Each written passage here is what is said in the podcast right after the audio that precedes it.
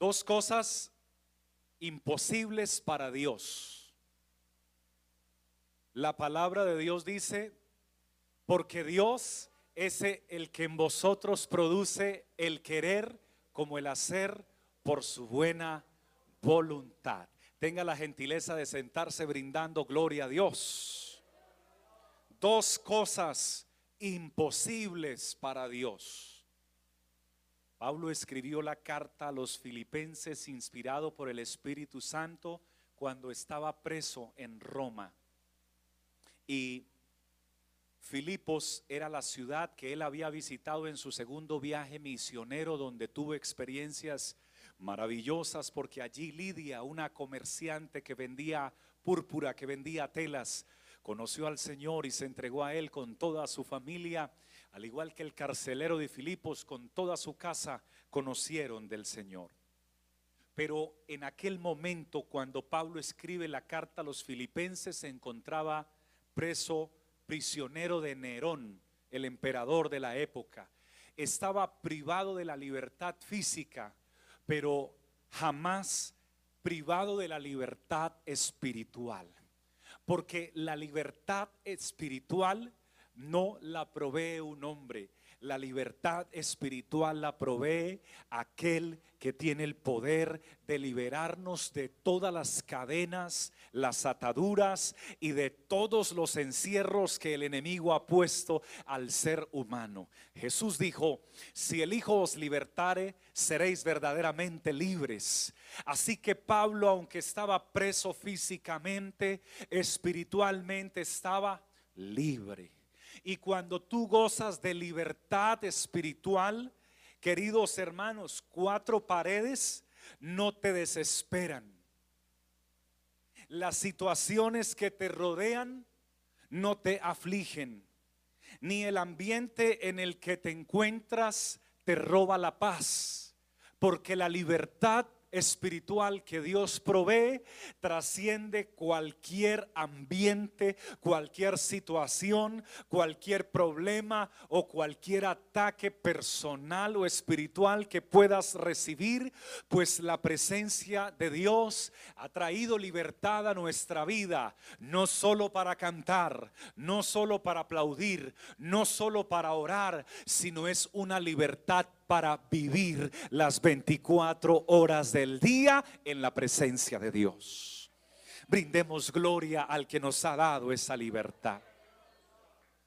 Ahora me conmueve que un hombre que está en la cárcel privado de la libertad, que de acuerdo a los registros históricos solamente le daban una comida al día, y solamente le daban unos minutos para que se tomara, para que tomara algo de sol y luego volvían a encerrarlo de día y de noche.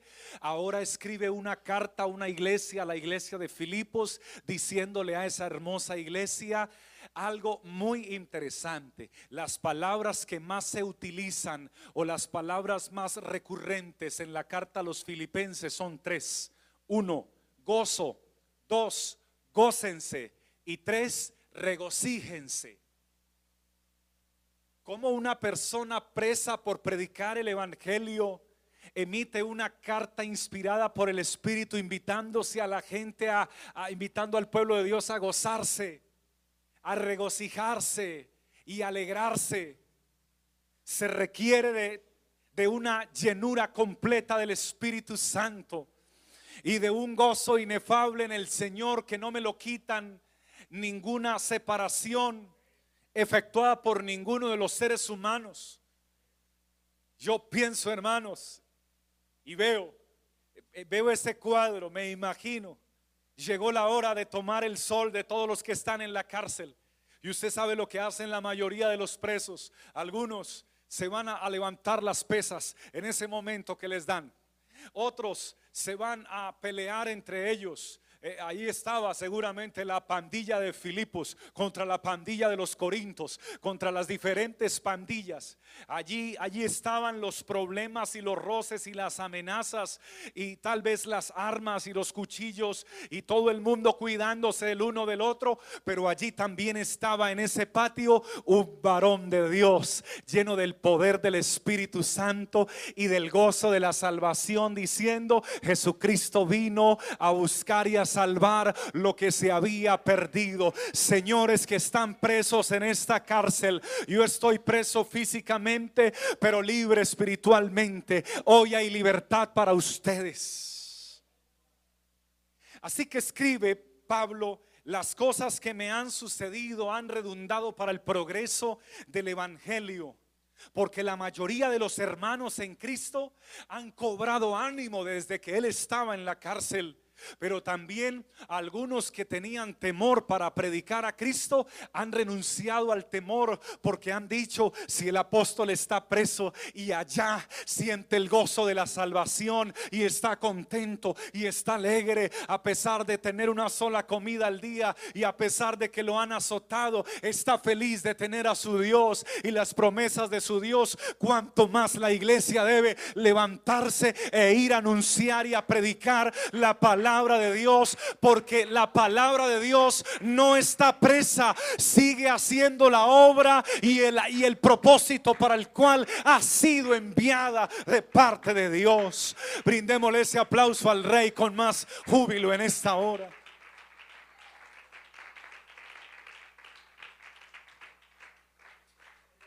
Estudiando esta carta, Dios conmovió mi corazón porque cuántos de nosotros estamos libres espiritualmente y libres físicamente, pero algunos están afligidos, otros viven tristes, otros viven quebrantados y otros viven cabizbajos. Y si aquel varón de Dios que estaba preso decía, alégrense, regocíjense, fue este versículo, lo escribió estando en la cárcel, regocijaos en el Señor siempre. Otra vez digo, regocijaos. Fue en la cárcel que lo escribió. Y tú no estás en la cárcel, probablemente tengas alguna situación, algún problema, alguna crisis, alguna enfermedad, algún diagnóstico grave, pero quiero que sepas que en medio de cualquier diagnóstico el Señor te invita a regocijarte en el Señor siempre. Otra vez digo, regocijaos, gozaos, alegraos, porque tu Dios y mi Dios no está preso, tu Dios y mi Dios tiene el poder en el cielo y en la tierra. Probablemente algunas personas que escuchen esta predicación si están presas. Pueden tener la casa por cárcel o estar en una cárcel y tienen la oportunidad de tener un celular para escuchar esta predicación. Si tú estás allí, querido y querida, preso de la libertad, hoy Dios te manda a decir que hay esperanza también para tu vida que la cárcel no es el fin de tu vida.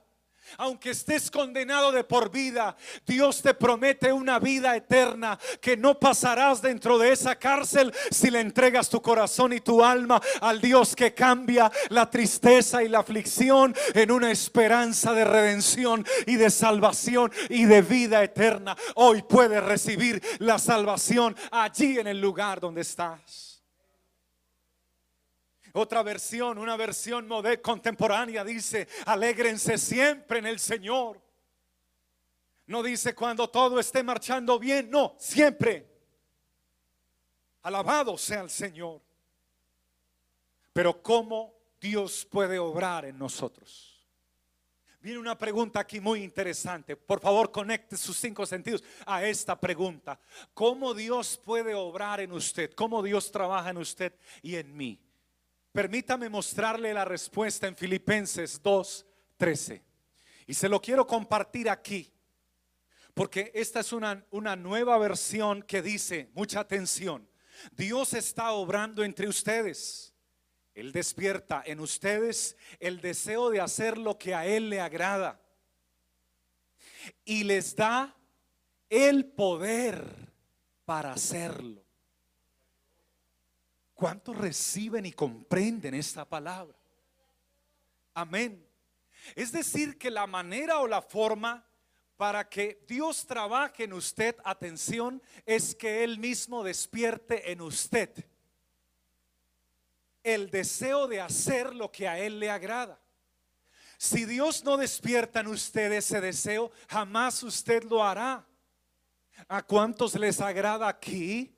Adorar, glorificar, exaltar y tributar lo mejor de su vida para Dios. Dígame amén a los que les agrada a ellos. Entonces tú necesitas decirle al Señor, Señor, despierta en mí. Wow, qué palabra tan poderosa. Despierta en mí. Aleluya. El deseo. Ese deseo de hacer lo que a ti te agrada. Alguien que quiera servir a Dios debe decirle, Señor, yo amo servirte, pero quiero que despiertes en mí ese deseo de servirte aún más. Alguien que le encante tocar un instrumento, cantar o componer o escribir para Dios, debes decirle al Señor, despierta en mí todo lo que tú hagas para Dios debe, debe ser Dios el que despierte en ti. Porque cuando es Dios, no necesitas que tu papá, atención, ni tu mamá te regañen, ni el pastor te esté diciendo, tienes que venir a hacer esto, ni el líder de la iglesia, ya hiciste aquello. No, no necesitas que nadie te mande o te ordene. Cuando Dios despierta en ti el deseo de hacer lo que a Él le agrada, nadie tiene que enviarte. Tú solito te levantas con alegría, con regocijo, prendes tu instrumento, tomas tu lápiz, tomas tu computador, tomas la Biblia, te vas a llevar la palabra, tú solo empiezas a hacer lo que Dios quiere que hagas, pero lo más importante viene a continuación. No solamente Dios te da el deseo de hacer lo que a Él le agrada, sino que eso es lo más poderoso. Sigue diciendo la palabra que además de eso, Él te da el poder para hacerlo. Es decir, que lo que no esté en tus manos, Él lo va a colocar.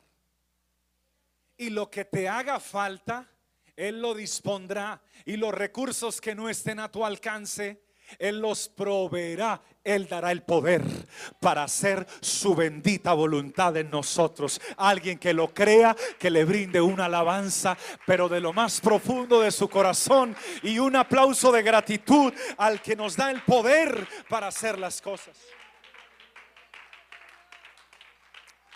Yo siento la presencia de Dios en esta hora. Hay dos cosas imposibles para Dios. La primera, que Dios mienta. Y la segunda, que Dios no cumpla lo que promete. Pastor, eso lo dice la Biblia, por supuesto que sí, Hebreos capítulo 6, versículo 18. Yo sé que usted cree que para Dios no hay nada imposible. Estoy totalmente de acuerdo, pero también estoy de acuerdo con su palabra que dice que para Dios hay dos cosas imposibles. Hay dos cosas imposibles para Dios en esta nueva versión que yo sé las quiero compartir, estimados hermanos. Hay dos cosas imposibles, que Dios mienta y que no cumpla lo que promete. Estas dos cosas nos dan la confianza de que nos hemos refugiado, de que aquellos que nos hemos refugiado en Él y que hemos confiado en Él, tenemos un Dios que no es capaz de mentir. Y la razón por la cual no es capaz de mentir es porque Él es la verdad. Y si Él es la verdad, no tiene la necesidad ni se ve obligado a circunstancias para decir lo que no es verdad. Él es la verdad él siempre dirá la verdad. Él no es hombre para que mienta, ni es hijo de hombre para que se arrepienta. Pero además de eso, queridos hermanos, La segunda cosa que es imposible para Dios es que no cumpla lo que Él ha prometido. Todas las promesas que Dios ha hecho se han cumplido porque las promesas en Él son sí y las promesas en Él son amén. Él prometió que nos iba a perdonar nuestros pecados el día de nuestro bautismo en su nombre y no solo lo prometió, lo cumplió porque a mí y a muchos de los que me oyen nos perdonó los pecados por su nombre el día que fuimos nosotros bautizados en el nombre de Jesucristo el Señor. Él prometió que nos daría vida eterna y no mintió. Él cumplió su promesa, nos ha dado vida eterna. Yo siento esa vida en mi vida y no sé cuántos sienten la vida eterna. Hermanos, la sentimos en nuestro corazón. Él prometió que derramaría de su Espíritu Santo. Y no se quedó en promesas se hizo una realidad en nuestras vidas. En cuanto se ha cumplido esa promesa, levante su mano y téngala por favor por unos segundos levantada. Aquellos en quienes Él ha cumplido esa promesa y de testimonio, brindándole gloria, honra, alabanza, agradecimiento, exaltación. Él ha cumplido sus promesas. Él también nos prometió de que nos iba a usar con la unción de su Santo Espíritu. Y yo he sentido esa unción en mi vida y no sé cuántos aquí más han sentido esa unción. Esa unción es tan gloriosa. Porque cuando su unción se mueve en nosotros, cuando su presencia, su espíritu se mueve en nosotros, las personas que vienen a la iglesia o escuchan la palabra y tienen yugos, cadenas, ataduras, al predicarse esta palabra no se necesita un arma, un arma cortopunzante y un enorme, un enorme martillo y un cincel para tratar de romper las cadenas de los pecadores que vienen a este lugar. Ni siquiera se necesita eh, eh, presionarlos para que pasen adelante, para que oremos por ellos porque aquí adelante se viene voluntariamente. Ni siquiera se necesita pedirles, ustedes necesitan primero hacer un gran curso de la Biblia para que puedan ser liberados. No, Señor, solamente cuando se predica la palabra con la santa unción del Espíritu Santo, esta unción fluye y corre con tanto poder y tanta autoridad que el que viene al servicio y está ahí sentado ni siquiera se da cuenta a qué horas el poder de Dios rompe las cadenas del pecado con las cuales Él vino, porque el Dios que predica esta iglesia está vivo, sigue teniendo todo el poder y todo el control en el cielo y en la tierra y sigue liberando a los pecadores. Al Señor sea la gloria en esta hora. Al Señor sea la honra en esta hora. Al Señor sea todos los aplausos y toda la alabanza de parte de su pueblo. Así que hay esas dos cosas que son imposibles para Dios, pero de resto todo es posible para Él. Y si todo es posible para Él, algo sobrenatural podría suceder en su vida justo ahora. Algo que usted no había premeditado, algo impredecible podría suceder en su vida y en mi vida. El Todopoderoso está en este lugar. El gozo del Señor nos está fortaleciendo. La libertad en el Espíritu Santo está aquí. Si usted lo puede creer, algo grande puede suceder en su vida. Me impacta mi corazón cada vez que escucho testimonios. Y no quiero que esto se me haga parte normal de mi vida, no. Quiero que Dios me siga sorprendiendo y que me siga asombrando con sus grandes prodigios y maravillas. Pero me impacta cada vez que escucho a un hombre o a una mujer después de una predicación de la palabra diciendo, pastor, Mientras usted hablaba, Dios me dijo a mí esto y esto y esto. Y a mí me impacta porque yo no escribí en el bosquejo que preparo. Yo no escribí ni lo había, ni lo había eh, redactado lo que esa persona escuchó. Pero es el poder de la palabra que no está presa. Es, es que para Dios, hermano, Dios conoce los corazones de todos, las vidas de todos. Él sigue trabajando a favor de todos. Y hoy quiero finalizarles esta palabra diciendo que Dios nos invita a subir a otros niveles espirituales en Él. Y invito a alguien en esta hora que quiera unirse a este llamado de parte de Dios. Dios nos llama para alcanzar otras posiciones espirituales. Debemos prepararnos, por favor, diga conmigo prepararnos. Dígalo con más fe, diga prepararnos. Hermano, no se relaje, prepárese. Hermano, no, no, no se quede durmiendo, no, prepárese en Dios. Hermano, a la hora del servicio no se quede cansado, véngase cansado a, a, sentir al Señor que Él es bueno y Él se lleva las cargas de los cansados. Véngase a la presencia de Dios. Hermano, yo le invito a que subamos a otros niveles en Dios. ¿Sabe por qué, hermano? Querido y hermana querida. Porque es tiempo de ponernos en posición de fe. No en posición de incredulidad, no, en posición de fe. Es tiempo de ponernos en con recibir visión de conquista y no de derrota.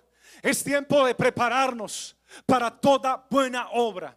Hay un llamado en esta hora para cristianos que no se quieran quedar en la posición donde se encuentran, sino que puedan creer que Dios todavía está llamando un ejército que no salga corriendo cuando alguien esté eh, poseído por algún espíritu malo y entonces se asuste o salga corriendo a llamar al pastor y diga, no, no, no, no, no, yo en ese asunto si no me meto. No, hay un llamado para que usted suba de nivel y pueda creer que Dios lo llamó y lo capacitó para que usted pueda liberar a los que están cautivos por los espíritus malos con la invocación del nombre que salga de su boca, escuche, no de la boca de otro, de su propia boca que usted pueda declarar que hay poder en el nombre de Jesucristo y no solo declararlo, sino ver la liberación de aquel que estuvo atado y poseído y ahora usted lo vea llorando de alegría y cuando él se levante de ahí le aseguro que le va a dar un abrazo a usted porque usted va a ser participante de la liberación del poder de Dios a través de la vida, a favor de la vida de él. Hay poder en el nombre de Jesús. Hay poder en el nombre de Jesús. Hay un llamado para que alguien se levante y le diga a su compañero de trabajo, hermano, cuando usted vea a su compañero de trabajo que llegó triste, que llegó cabizbajo, que llegó aburrido, que llegó deprimido, hoy Dios le encarga una misión. Recíbala. Acérquese y dígale, te veo triste. Dios me entregó una misión. Orar por las personas a quien les vea aflicción. ¿Me permites orar por ti? Te aseguro que muchos dirán que sí, algo otros no, seguramente. Pero no te preocupes, el que te diga que no, no te rechazó a ti, no te sientas mal ni triste, ni menos que nadie. Está rechazando al mismo Dios que lo estaba buscando, pero aquellos que te digan que sí, ora por ellos. ¿A qué horas? A la hora del almuerzo. No lo hagas a la hora del trabajo porque hay que tener ética profesional, pero si a la hora del almuerzo, a la hora del descanso, ora por ellos. Hermano, algo grande puede suceder en tu trabajo. Algo grande puede suceder a la hora del almuerzo. Quiero que sepa que podría recibir una persona de estas el Espíritu Santo de Dios y podría podrías ver milagros en ese momento de parte de Dios. Por eso hay un llamado para esta generación a no quedarse en la posición donde se encuentran. ¿A qué posición se refiere, pastor? A la posición de venir a la iglesia y de regresarse y de no hacer nada más para Dios. A la posición de venir, ocupar una silla, alabar a Dios, tus ofrendas y diezmos y regresarte. Eso está bien, pero Dios te ha llamado para más. Dios te ha llamado para subir otros niveles espirituales. Algunos aquí están recibiendo la palabra y otros la están pensando. Dios te ha llamado para que subas y puedas escalar en Dios. Esto te va a costar. Te va a costar mayor oración, te va a costar mayor fidelidad, te va a costar, vas a tener que pagar un precio más alto. Yo le dije al Señor un día, usa mi vida. Se lo dije con todo el sentimiento. Usa mi cuerpo, usa mis ojos, Usa mi boca, usa mis manos, usa mi sangre, usa mis huesos, usa mi respirar, usa mi existencia. Utilízala, por favor Quiero hacer algo para ti mientras viva y respira. Y no sé si hay alguien aquí que tenga el mismo sentir de las expresiones de oración que yo le di al Señor, que pueda levantar su mano aquí en el lugar donde se encuentre, allí en el lugar donde nos escucha a través de plataformas digitales. No sé si hay alguien que quisiera decirle, Señor, yo quiero que me uses. Y pude oír la voz de Dios que me dijo, si quieres que te uses, te va a costar. Porque, porque las, en medio de las multitudes no me muevo tanto como me muevo en medio de los corazones que me buscan en la intimidad y en oración, como en medio de los corazones contritos y humillados. Te va a costar. Te va a costar levantarte antes de que salga el sol y de que comience el día para que me escuches aunque también me vas a oír al mediodía y a cualquier hora. Pero vas a tener que hacer algo más. Vas a tener que tratar de escalar. Y sabe algo, muchos deportistas y muchos alpinistas han intentado llegar a la cumbre del monte Everest. Solo los mejores del mundo ah, se han tomado la tarea de entrenar. Hermano, no entrenan días ni semanas, escúcheme, entrenan años y años para poder subir a la montaña a una de las montañas más altas, a la cúspide de la montaña, y llegar allá y tomarse una fotografía y poderle contar a sus, a sus amigos y familiares y personas y quedar allá en algún libro registrado que logró llegar a donde pocos logran llegar. ¿Sabe una cosa? Muchos entrenan y muchos lo intentan, pero no todos llegan. Muchos lo intentan, pero no todos llegan. Escúcheme esto, por favor. No se le asocia algo con muchos son los llamados. Y pocos serán los que lleguen a la cumbre. Ah, pocos serán los escogidos, pocos serán los salvos. Se lo aplico al servicio. Muchos salvos quieren ser usados, pero solo pocos son usados. Y para la muestra o para ejemplo, analice las congregaciones a ver si la multitud toda es usada de la misma manera o solamente algunos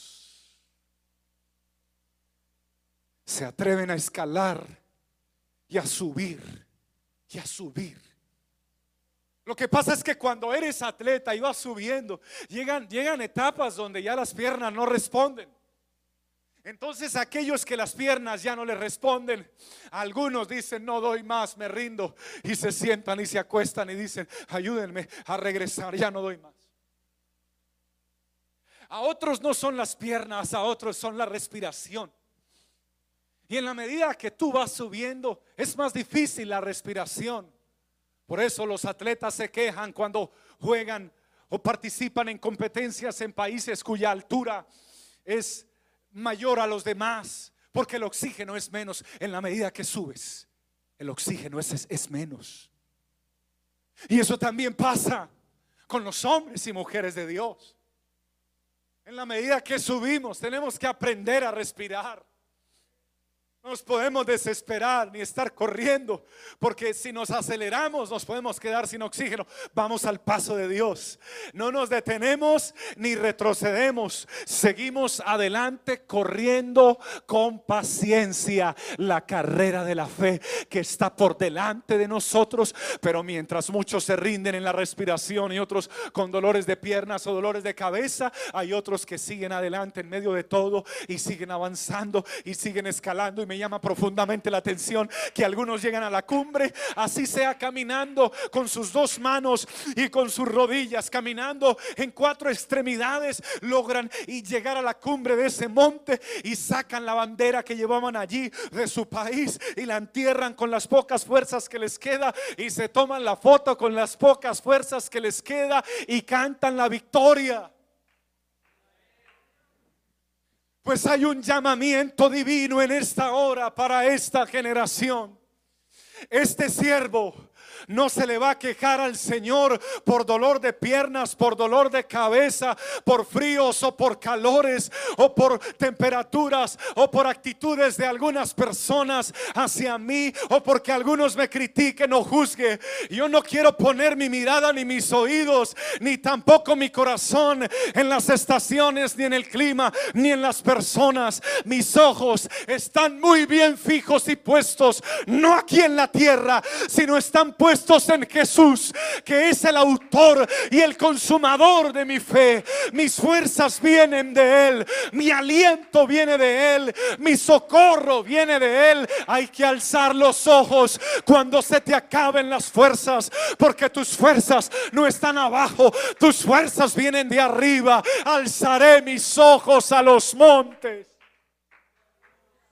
¿De dónde vendrá mi socorro? Mi socorro viene del Señor que hizo los cielos y la tierra. Hay una declaración, hay un llamado a una generación que no se quiera detener, sino que quiera subir a otros niveles espirituales. Aunque nos va a costar, yo quiero ir, yo quiero seguir orando por personas que tienen el COVID-19. Sé que algunos pastores ya no lo están haciendo presencialmente y sé que algunos líderes no lo están haciendo presencialmente y respetamos esa posición. Pero si algún enfermo de COVID-19 viene a mi casa a pedir oración, yo voy a imponer mis manos sobre él y si hay otro tipo de enfermedad, vamos a orar por él porque hermano, nosotros hemos creído que las promesas de Dios trascienden cualquier pandemia, cualquier epidemia, cualquier virus, cualquier enfermedad yo voy a seguir orando por los enfermos. Aunque un día muera por una enfermedad, quiero seguir creyendo que Dios es mi sanador porque lleva muchos años sanándome y yo quiero seguir creyendo en sus promesas divinas. Si ese aplauso es para Él, colóquese de pie y bríndeselo con amor, con amor, con amor, con fuerza, con pasión. Abra sus labios conmigo y vaya orando mientras aplaude al Señor, hermano. Vaya orando y dígale, Señor, yo no me quiero quedar en la silla ocupando un lugar cada ocho días. Yo no me quiero quedar en la posición donde me encuentro. Vamos, vamos, alce su voz conmigo Alce su voz conmigo. Dios te está escuchando en este momento. Así que con confianza abre tu boca en esta hora. Habla, habla con él, querido hermano, querida hermana. Dile, Señor, no me quiero quedar en la posición donde me encuentro. Yo quiero empezar a escalar, Señor. Yo quiero empezar a subir, Señor. Quiero subir más, quiero subir más. Quiero, Señor, como el alpinista. Oh, llegó la noche. El frío está muy fuerte. Pero es que no me quiero quedar en el lugar donde estoy. Quiero ir detrás de la presencia de mi Dios. Quiero ir en busca del rostro de mi Dios. Quiero ir en busca de hacer la voluntad de Dios. Quiero hacer, oh, cumplir los propósitos que Dios ha determinado para mí. Levante sus dos manos al Señor. Cierre sus ojos conmigo. Y yo le ruego que ore a Dios, hermano, con sus cinco sentidos. Hermano, ore con inteligencia. Ore con entendimiento. No ore con la boca cerrada. Abre tu boca dice el Señor. Abre tu boca que yo la llenaré. Hay un ambiente espiritual glorioso en este momento. Hay un ambiente de unción en esta hora. Alguien siente la unción que siente mi alma. Hay un ambiente de Espíritu Santo en esta. Hay un ambiente de gloria en esta hora. Hay un ambiente de milagros, la atmósfera. Hay una atmósfera que cubre este lugar y es la, atmósfera de Jesucristo y el poder de su gloria. Señor Dios Todopoderoso, hoy yo quiero presentarte, Padre amado, la vida de esta generación y de las personas que escuchan tu santa palabra. Oh Dios mío, este momento yo te ruego que te glorifiques con poder, porque hay una generación, Señor, que no nos acostumbramos solo a quedarnos en una silla y a servirte de lejos. No, Señor, de lejos no. Cada día más de cerca, cada día más de cerca. Hay una generación, Señor, que se levanta y se pone en posición de fe y recibe visión de conquista, Señor, y se lanza, oh Dios, a escalar la montaña de los propósitos que tienes para nosotros, Señor Todopoderoso. Hoy yo proclamo que para ti no hay nada imposible, solamente hay dos cosas, Señor, que son imposibles para ti, el mentir, y eso me llena de gozo, porque si tú no mientes, quiere decir, oh Dios, que tú, aleluya, todo lo que me has dicho es verdad, Señor, y tus promesas se cumplirán en nuestras vidas. En el nombre de Jesucristo, Señor, yo puedo creer que en este momento operas en este instante, Señor, no solo aquí en los Estados Unidos, sino también en Sudamérica, Señor, que tu Espíritu Santo se mueva como un recio, Señor, en las vidas de los que escuchan esta palabra. Ahí en Centroamérica también muévete, Señor. Mueve la corriente de tu espíritu, Señor. Aquí en Norteamérica, Señor. Glorifícate, Señor, en Canadá, en Europa, Señor Jesucristo. Manifiesta el olor de tu poder y de tu unción, Señor. Aleluya. Hay una generación que se quedó callada, Señor, en los templos. Hay una generación que se quedó callada en los lugares de predicación. Hay una generación que solo habla cuando tienen que participar y se les da un micrófono. Oh, ahí sí se escucha. Pero hay otra generación. Es una generación que conoce tu presencia, que conoce tu espíritu, que sabes cómo tú trabajas y cómo tú te mueves. Es una generación que invoca tu nombre y que puede sentir el poder de tu presencia. Señor, presento a todos los enfermos en este momento. Presento a todos los afligidos y a todos los cansados. Presento a, alguien que se siente desesperado por momentos en las cuatro paredes y le dan ganas de salir corriendo. Te pido por él y por ella porque le falta libertad espiritual, Señor. Porque si Pablo declaraba gozo y alegría en todo momento, te pido que traigas libertad a los que se sienten desesperados en cuatro paredes. Les falta oración, les falta unción, les falta Espíritu Santo, les falta pasión por el servicio. Señor, mueve corazones en esta hora. Trae libertad, Señor. Trae libertad, Padre. Nada me desespera, Señor, porque estoy confiado, estoy aferrado, porque soy libre, porque tengo promesas en Dios.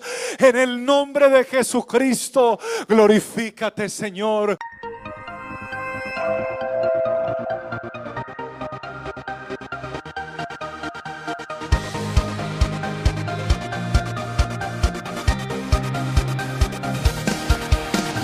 Tiempo de vivir de gloria en gloria, el gozo del Señor